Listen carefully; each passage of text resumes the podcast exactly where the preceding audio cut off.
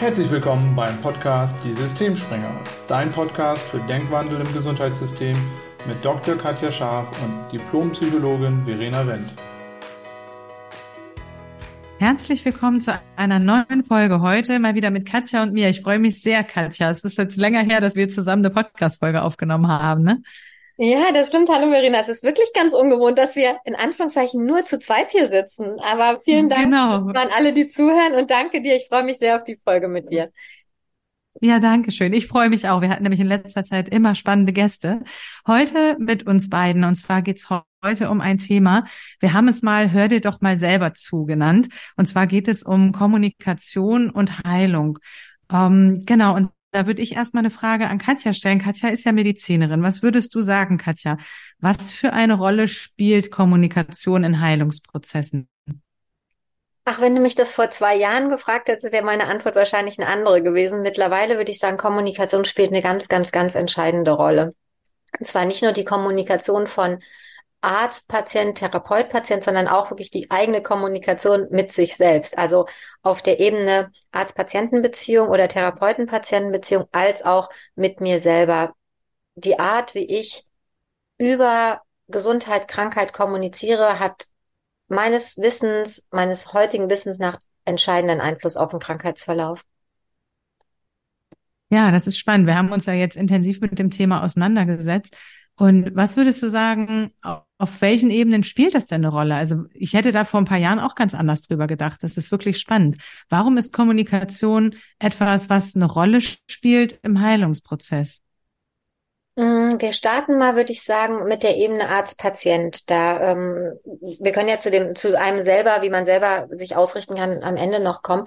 Aber auf der Arzt-Patienten-Beziehung ist mir immer bewusster geworden, dass Patienten, wenn sie zum Arzt gehen, dem Gegenüber vertrauen. Das heißt, das, was das mhm. Gegenüber ihnen sagt, wird erstmal angenommen und zwar relativ ungefiltert. Die Erfahrung habe ich jetzt gemacht, auch durch unsere Arbeit, durch unsere Kurse, wo wir mit vielen Menschen sprechen, die eben auch schon Krankheiten haben, ähm, die uns dann das rückmelden. Das heißt, du hast ein Symptom, du hast eine Erkrankung, du gehst zum Arzt, der spricht darüber und die Art und Weise, wie der Arzt mit dir kommuniziert, wird irgendwie ungefiltert aufgenommen. Als Beispiel, du hast eine Erkrankung, die vielleicht eher ähm, ja einen ungünstigen Verlauf hat oder die vielleicht sogar unheilbar ist nach wissenschaftlichem Stand, dann ist das entscheidend, wie der Arzt mit dir kommuniziert. Das heißt, wenn der Arzt denkt, ach, das ist eh hoffnungs- und aussichtslos, dann wird er mit dem Patienten vielleicht eher kommunizieren, das ist eine ähm, schwere Erkrankung und wir haben nur die und die Option. Allein das Wort nur macht schon ganz viel aus. Und der Patient, auch da ist es sehr unterschiedlich, da sind wir wieder bei der inneren Kommunikation, hört ja auch nur bestimmte Dinge. Wenn der Patient auch glaubt, oh, das ist nur mit den und den Optionen zu lindern, aber nicht mehr zu heilen, dann wird er sich wahrscheinlich anders ausrichten. Das heißt, er wird eher nicht losgehen und nach Möglichkeiten suchen, die er auch machen kann, um den Krankheitsverlauf vielleicht doch positiv zu beeinflussen. Wenn ich allerdings als Therapeut hingehe und sage, ja, das ist eine schwer verlaufende Erkrankung und es gibt immer Menschen, die einen positiven Verlauf haben. Und die Frage ist, was wollen Sie glauben? Zu welcher Art Mensch wollen Sie gehören? Ich unterstütze Sie übrigens bei jedem Verlauf und ich begleite Sie.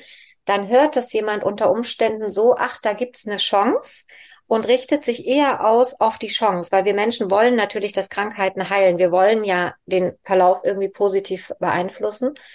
Und das ist mir nochmal so bewusst geworden, dass ich angefangen habe, ich persönlich, immer positiv mit Menschen zu sprechen. Also auch wenn das Ergebnis erstmal nicht schön ist, ohne das schön zu reden. Also bitte keiner soll das falsch verstehen und soll plötzlich hingehen und seinem Patienten das Blaue vom Himmel versprechen. Das, das ist nicht ethisch, das ist nicht integer und das ist auch nicht authentisch. Nur trotzdem mal von der Möglichkeit auszugehen, es gibt immer auch einen alternativen Weg. Den kennen wir vielleicht nicht immer. Nur wenn ich das grundsätzlich ausschließe von Anfang an, dann werde ich mich auf so einen Weg nicht machen. Dann bin ich in so einer Sackgasse. Und das ist mir bewusst geworden. Und deshalb glaube ich, dass eben unsere Kommunikation einen sehr, sehr, sehr entscheidenden Einfluss darauf hat, wie Patienten sich letztlich ausrichten mit einer Erkrankung. Ja, das ist sehr spannend. Und wir haben ja schon darüber gesprochen. Das ist ja auch so ein bisschen das Thema mit den Prognosen zum Beispiel, was sich bei bestimmten Erkrankungen, ne, wo Ärzte manchmal sagen, okay, es ist jetzt eine Krebserkrankung, wir wissen nicht genau, ähm, was wir da machen können. Es gibt nicht mehr so viele Therapien, ihre Lebenserwartung beträgt jetzt vermutlich noch drei Monate oder so. Das, das eine ist vielleicht ne, die Wissenschaft und was wir wissen und was wir da für Statistiken haben und wie auch immer. Und das andere ist der Mensch ganz individuell, auf den das ja sowieso immer nur bedingt passt und wo immer die Frage ist, wie hilfreich ist das, wenn ich jemandem sage, ich glaube, Sie haben nur noch drei Monate zu leben. Und ähm, es gibt ja ganz spannende Beispiele. Du hast ja auch viel mit Dr. Joe Dispenza im Moment zu tun. Katja ist nämlich als, äh, als eine von 100 Ärztinnen, muss ich mal gerade sagen, weil ich finde das so mega, weltweit in das Programm von Danke, Dr. Joe ja. aufgenommen worden und lernt da gerade unheimlich viel nochmal, weil bei Dr. Joe Dispenza geht es auch wahnsinnig viel um die Gedanken und die Gedankenebene. Der macht ganz viel mit Meditation. Und da hattest du so ein spannendes Beispiel, was er letztens, glaube ich, mal gebracht hat, ne, wo du sagtest, ähm, da, da, da war ein junger Mann, du kannst das besser erzählen als ich, wo die Ärzte sagten, die können gar nicht mehr viel machen. Magst du das Beispiel nochmal teilen mit unseren Hörern? Ja, sehr gerne und danke nochmal, Verena, für deine Anerkennung. Du hast ganz, ganz viele spannende Sachen gesagt. Ähm, bevor ich zum Beispiel komme, würde ich die gerne nochmal aufgreifen, weil das waren, das waren so ein paar Sachen, wo ich genau dachte, genau das passiert häufig. Das eine, du hast gesagt, manchmal sagt man dann sowas, ja, wir wissen auch nicht, was wir jetzt weitermachen sollen, wir versuchen mal XY. Das ist eine ungünstige mhm. Aussage, wenn jemand vor dir sitzt, der ja glaubt, er sitzt bei jemandem, der die Kompetenz hat und dann sagt er, ja, wir wissen es auch nicht. Wenn der Experte es auch nicht weiß, kann sowas auftauchen beim Patienten wie, oh, wenn der es nicht weiß, dann ist es bestimmt besonders schlimm. Wie soll ich es denn dann wissen? Das ist das eine. Was man stattdessen machen kann, ist ja sowas, ähm, das ist ein interessanter Verlauf, den habe ich so auch noch nicht gesehen, heißt aber nicht, dass es das nicht gibt. Ich werde mich mit Kollegen auseinandersetzen, die solche Fälle haben. Ich bin vernetzt und ich komme darauf zurück. Das ist die gleiche Aussage, ich weiß es in dem Moment nicht, aber es macht nach außen, glaube ich, einen entscheidenden Unterschied. Und wer zugehört hat, kennt das vielleicht und hat vielleicht auch schon gehört, dass es einen Unterschied macht. Das ist das eine. Also wirklich auf Sprache zu achten, auch sowas wie, oh, das ist aber ganz schlecht oder oh, das weiß ich jetzt auch nicht oder hm, ja, das ist aber jetzt eher ungünstig, sowas eher zu vermeiden. Es kann ja sein, dass es gefühlt so ist. Einfach andere Worte zu benutzen und einfach in Gänsefüßchen, es ist ein Prozess und ähm, Deshalb machen wir auch die Kommunikationskurse extra genau deshalb, dass man einfach mal guckt, wie spricht man so im Alltag. Und wir haben uns das angewöhnt. Das ist quasi in uns drin. Und es ist ja auch natürlich, das erstmal zu sagen. Der zweite Punkt, den du angesprochen hast, den fand ich auch super spannend. Wenn mich jemand fragt, was glauben Sie denn, wie das jetzt weitergeht? Ich kann das ja aus dem Diabetesbereich sagen. Da gibt es so eine Remissionsphase, wo erstmal wieder weniger Insulinbedarf ist und man hat manchmal sogar das Gefühl, der Diabetes ist geheilt. Ich spreche von Typ 1 Diabetes der ist nicht geheilt, man braucht nur weniger Insulin. Da werde ich oft gefragt, ja, wie lange hält das denn an? Dann sage ich denen immer, wissen Sie was, ich weiß es nicht. Ich habe keine Glaskugel, jeder Mensch ist individuell. Das kann von bis gehen. Machen Sie eins, das ist jetzt wie eine Welle, auf der Sie surfen. Sie surfen die Welle, solange Sie können. Sowas kann ich auch mit Prognosen machen, zu sagen, ich gebe keine Prognosen, weil ich weiß es nicht. Jeder Mensch, das hast du gesagt, ist individuell. Und Natürlich können wir uns Statistiken angucken, nur das haben wir auch schon ein paar Mal gesagt, wenn du die Prozentzahlen weglässt, ist es immer 50-50. Ja, also drei Prozent Überlebenschance versus 97 Prozent ähm, Versterben innerhalb der nächsten vier Monate. Diese drei Prozent existieren ja auch. Und da sind wieder, hör dir bitte selber zu, was willst du glauben? Weil es startet viel mit unseren Gedanken, mit den Geschichten, die wir uns durch unsere Gedanken erzählen. Das macht einen entscheidenden Unterschied. Deshalb habe ich mir das abgewöhnt. Ich sage dann immer, ich kann Ihnen die Statistik sagen. Wenn Sie mich fragen, ich würde auf Statistik erstmal nichts geben. Wir gucken mhm. bei Ihnen individuell. Das hast du auch gesagt, weil diese Vorhersagen, du begibst dich auf ganz dünnes Eis. Du kannst dich an Statistiken orientieren natürlich. Nur das Individuelle kannst du nicht vorhersagen. Und ich würde es eher immer sagen, das Glas ist halb voll statt halb leer. Ich würde mich eher auf das fokussieren, was möglich ist und damit hast du eine andere Ausrichtung. Also vielen Dank, das hast du gerade alles so schön mit angesprochen. Und ich komme auch gleich gerne nochmal auf dein Beispiel. Aber war das erstmal soweit verständlich zu dem, was du eingebracht hast? Weil das waren super Beispiele dafür, wie man eben auf Gedanken und Sprache achten kann und sollte vielleicht.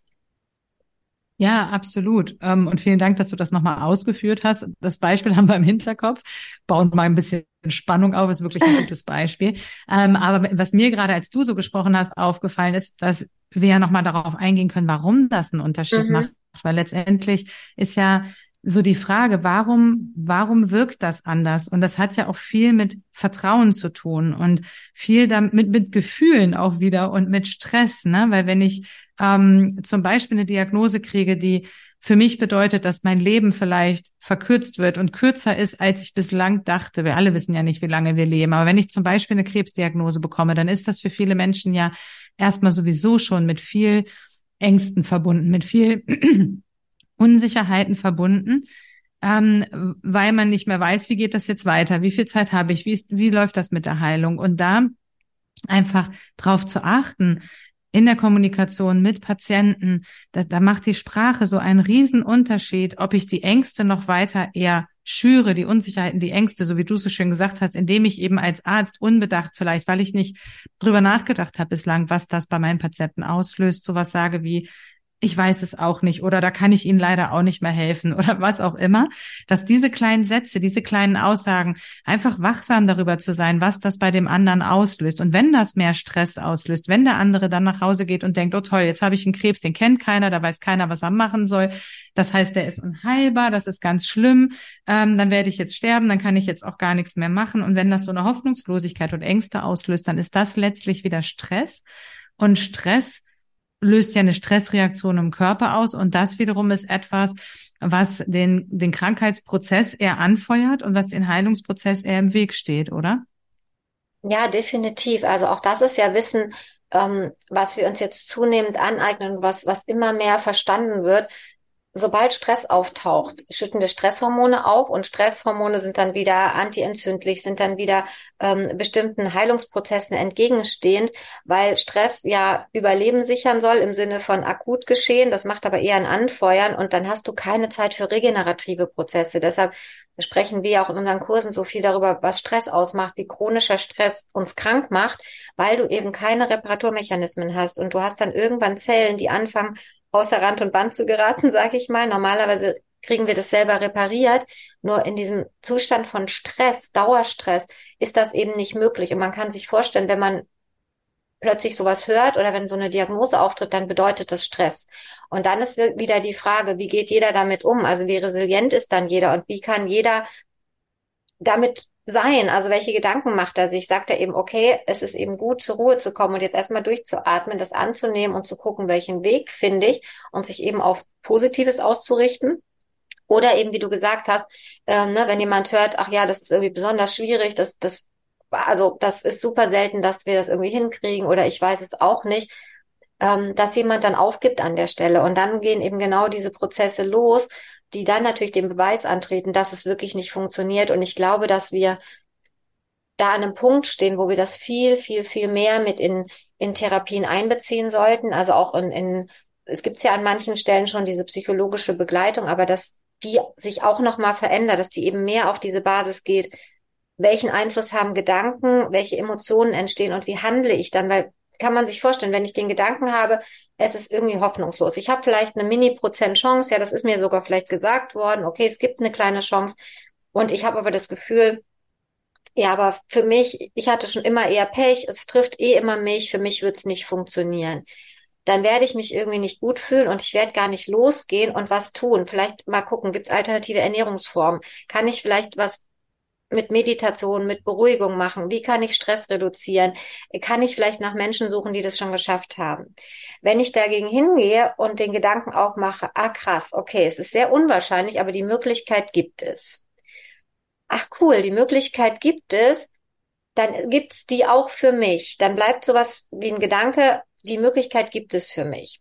Da fühle ich mich ja ganz anders, weil ich dann plötzlich denke, ach krass, da gibt's eine Möglichkeit und wenn ich das habe, gehe ich eher los und fange an, vielleicht mal zu googeln, zu suchen, zu machen. Da ist auch wieder der krasse Punkt, mit welchen Menschen umgibst du dich, ja? Deshalb, ich bin großer Freund von Balint oder Selbsthilfegruppen. Jetzt kommt das Aber.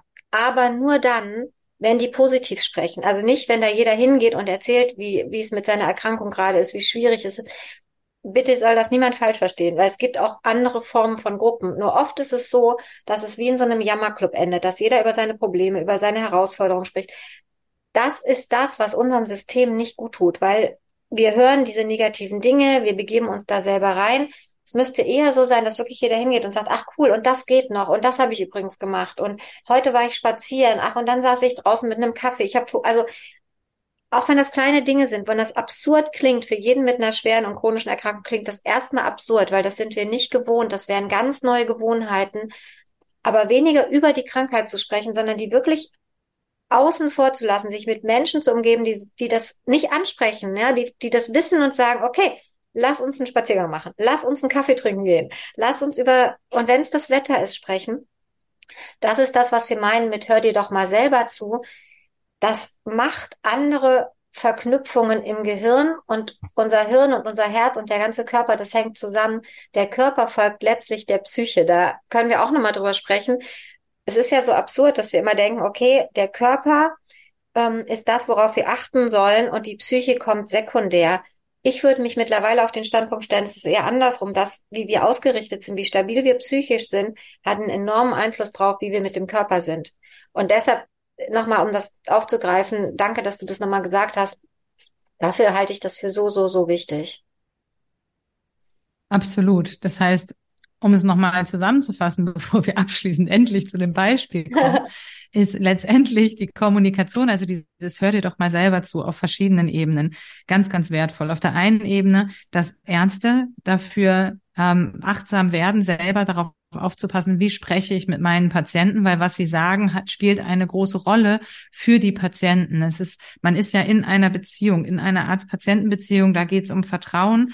Ähm, der Arzt ist auch eine Respektsperson, er ist jemand, der ganz viel Expertise hat auf seinem Gebiet. Du hast es vorhin angesprochen, die Patienten vertrauen in die Meinung des Arztes und dementsprechend ist es wichtig, dass Ärzte darauf achten, was sie sagen, wie sie kommunizieren. Zum einen ja, dass wenn sie selber unsicher sind, dass sie eine Art finden, das so zu kommunizieren, dass es trotzdem dem Patienten noch möglichst viel Sicherheit gibt, wie zum Beispiel, dann hole ich mir eine andere Meinung ein oder dann vernetze ich mich mit Kollegen, die sich mit diesem Thema vielleicht besser auskennen, anstatt zu sagen, oh, das weiß ich auch nicht, kann ich Ihnen jetzt leider auch nicht sagen, ist irgendwie schwierig in Ihrer Situation. Ne? Das macht einfach was mit ähm, mit den Patienten und mit der Gefühlslage der Patienten und das wiederum ist wichtig, für den Heilungsprozess, weil je mehr Ängste da sind, je mehr Stress da ist, desto schlechter können Krankheiten heilen und desto entspannter ich bin, desto mehr positive Gedanken ich habe, desto besser ist das für jeden Heilungsprozess, egal was ich letztlich habe. Ne? Und die andere Ebene bei einem selber, also auch, dass jeder für sich schaut, wie rede ich eigentlich den ganzen Tag über, weil die Kommunikation, die in unserem Kopf stattfindet, und das ist ja so, dass der ganze, ganzen Tag da ständig irgendwelche Gedanken durch die Gegend geistern, dass man da mal ein bisschen mehr zuhört, ist der erste Schritt, sich diese du hast es mal gesagt, zu 95 Prozent unbewusst ablaufenden Gedanken ins Bewusstsein zu holen, weil erst dann kann ich sie ändern, kann Einfluss darauf nehmen. Und es ist wahnsinnig wichtig, es macht einen großen Unterschied, wie ich tagtäglich gedanklich unterwegs bin im Hinblick auf meine Stimmung und im Hinblick dann auch wieder auf die Ergebnisse in meinem Leben. Von daher unsere Einladung an der Stelle, hör dir doch mal selber zu. Ja, und jetzt kommen wir endlich zu unserem Beispiel. ja, ja, genau. Ja, doch ganz kurz noch, aber super, dass du das alles sagst. Tatsächlich dieses Empowern, also wirklich dieses Empowern, den Patienten zu empowern, dass der Arzt der Begleiter ist mit Wissen, dass die Heilung ganz, ganz, ganz maßgeblich auch davon abhängt, wie ich als Patient ausgerichtet bin. Das nicht bedeutet, dass du dich immer heilen kannst und du bist auch nicht schuld, wenn es nicht funktioniert. Du bist auch nicht schuld, dass Krankheiten auftreten. Auf gar keinen Fall. Nur wenn es so ist, kannst du trotzdem mal hinschauen, was war los. Also das wird uns ja immer klarer. Und du hast es auch gesagt, ähm, diese unbewussten Gedanken, ja, wenn ich mich jetzt hinstelle und sage, ah, cool, drei Prozent Heilungsmöglichkeit, alles klar, dann wird das schon. Wenn du aber unbewusst glaubst, das ist für mich nicht möglich und das ist, das ist die Krux an der Sache, weil wenn es so einfach wäre, würden Menschen ja da durchgehen. Dann würden viel mehr Menschen, genau wie in dem Beispiel, deshalb ist das so schöne Überleitung, würden das ja hinkriegen. Aber warum gelingt das so wenig Menschen? Warum gewinnt, gelingt das eben eher dem, der Minderheit als der Mehrzahl? Und ich glaube nicht, dass es daran liegt, dass es nicht für alle möglich wäre, sondern ich glaube, es liegt daran, dass die Menschen, denen das gelingt, die sind irgendwann in der Lage, ihre unbewussten Muster, ihre unbewussten Gedanken sich bewusst zu machen, dass sie dass diese unbewussten Dinge gar nicht mehr auftauchen. Die merken sofort, ah, jetzt ist das wieder da und die können diese unbewussten Gedanken verändern. Weil jeder Gedanke hinterlässt sozusagen einen Footprint in unserem, in unserer Hirnstruktur. Und gerade die Unbewussten tun das. Und deshalb, wenn das jemand hört, wenn ihr diesen Weg gehen wollt, wir laden euch wirklich ein, sucht euch Begleitung, egal wie. Wir tun es natürlich auch unglaublich gerne. Wir sind über jeden dankbar, der sagt, ich will einen alternativen Weg gehen. Ähm, wir begleiten euch auch. Dafür haben wir diese Mentoring-Programme. Wir müssen das nicht sein. Sucht euch Menschen, die euch dabei begleiten, die euch immer wieder dran erinnern. Hörst du dir zu? Was glaubst du wirklich? Glaubst du wirklich, dass du diese drei Prozent bist, die Heilung Möglichkeiten haben?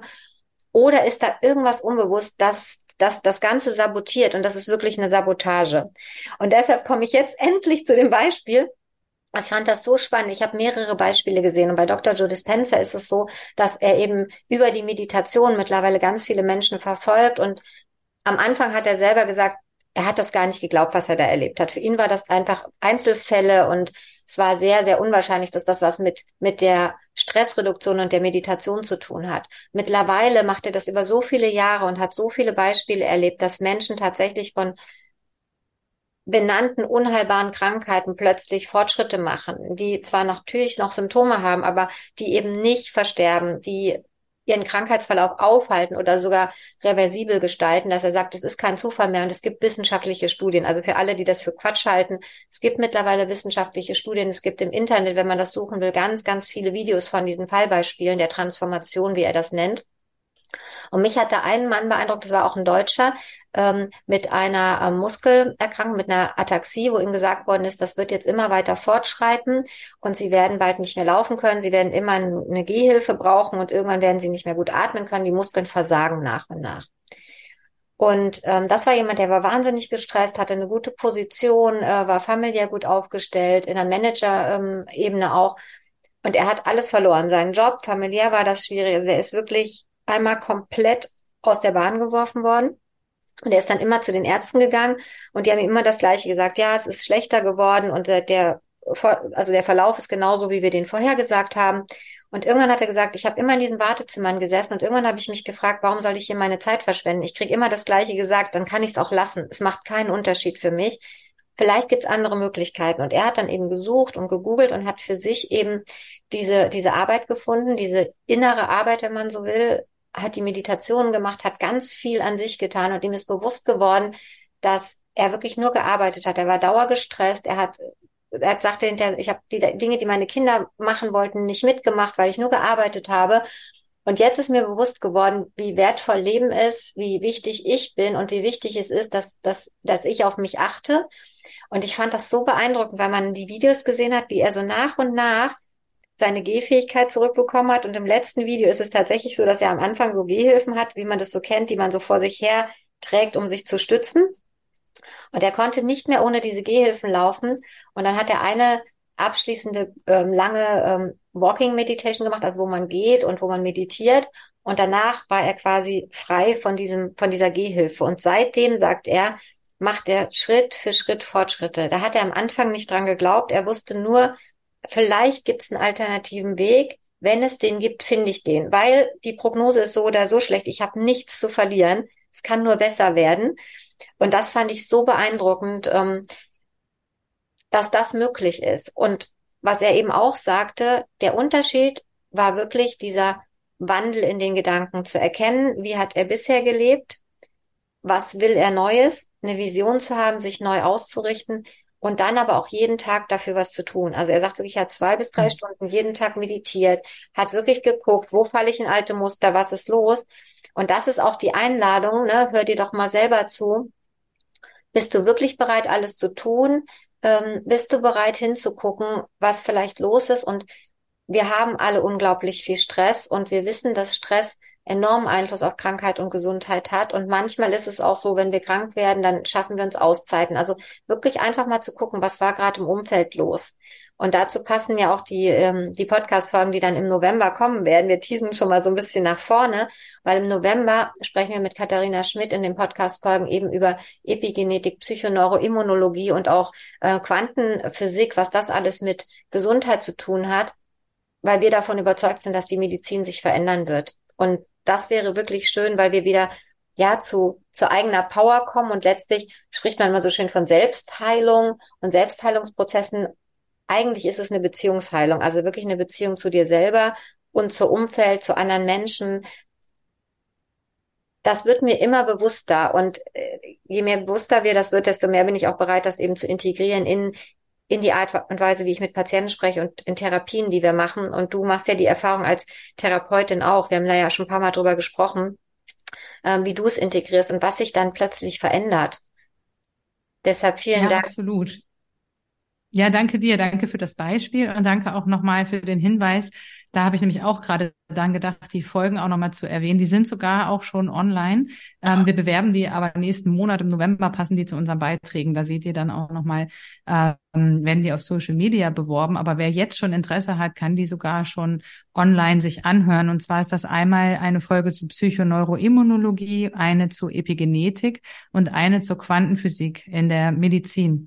Und die sind alle drei unheimlich spannend, sind unterschiedliche Bereiche, aber alles Bereiche, die letztlich, wo, wo Wissen, also gerade auch Dr. Katharina Schmidt wissenschaftliche Belege dafür gesammelt hat, hat das zusammengetragen, all das Wissen, was schon verfügbar ist, dafür, warum denn diese Gedanken so eine Heilkraft haben, warum Gedanken so wichtig sind in Heilungsprozessen. Also wirklich sehr, sehr interessant. Wer Interesse hat, gerne reinhören. Und ähm, ja, dann würde ich sagen, sind wir auch schon am Ende, oder? Möchtest du noch was ergänzen, Katja, für die heutige Folge? Nein, vielen Dank. Also uns war wirklich wichtig, mal zu sensibilisieren für das, ja. was wir denken und welchen Einfluss das eben auf unsere Gesundheit hat, weil da achten wir oft nicht so, nicht so drauf. Genau. Ja, vielen Dank, Katja. Es hat mir wieder sehr viel Spaß gemacht. Und vielen Dank auch an unsere Zuhörer. Ja, und dann würde ich sagen, bis zur nächsten Folge. Ja, bis zur nächsten Folge. Und wenn ihr uns folgen wollt, wir sind auf Facebook, Instagram und LinkedIn. Den Podcast kennt ihr. Und wenn ihr eben jetzt gehört habt und gesagt habt, krass, sowas habe ich erlebt und ne, meldet euch bei uns. Wir sammeln eben auch diese Fälle, weil wir wollen sie wirklich allen zur Verfügung stellen, damit eben aus diesen Einzelfällen irgendwann mal eine große Gruppe wird und man nicht mehr sagen kann, das war alles Zufall und das war alles Glück und Schicksal, sondern dass man vielleicht irgendwann nachvollziehen kann, was machen Menschen anders, was haben die gemeinsam um dann eben wirklich auch anderen diese Tür zu öffnen, die vielleicht noch denken, ach, das hört sich alles super an, funktioniert für mich aber nicht. Danke für den Hinweis. Bis zum nächsten Mal. Tschüss. Tschüss.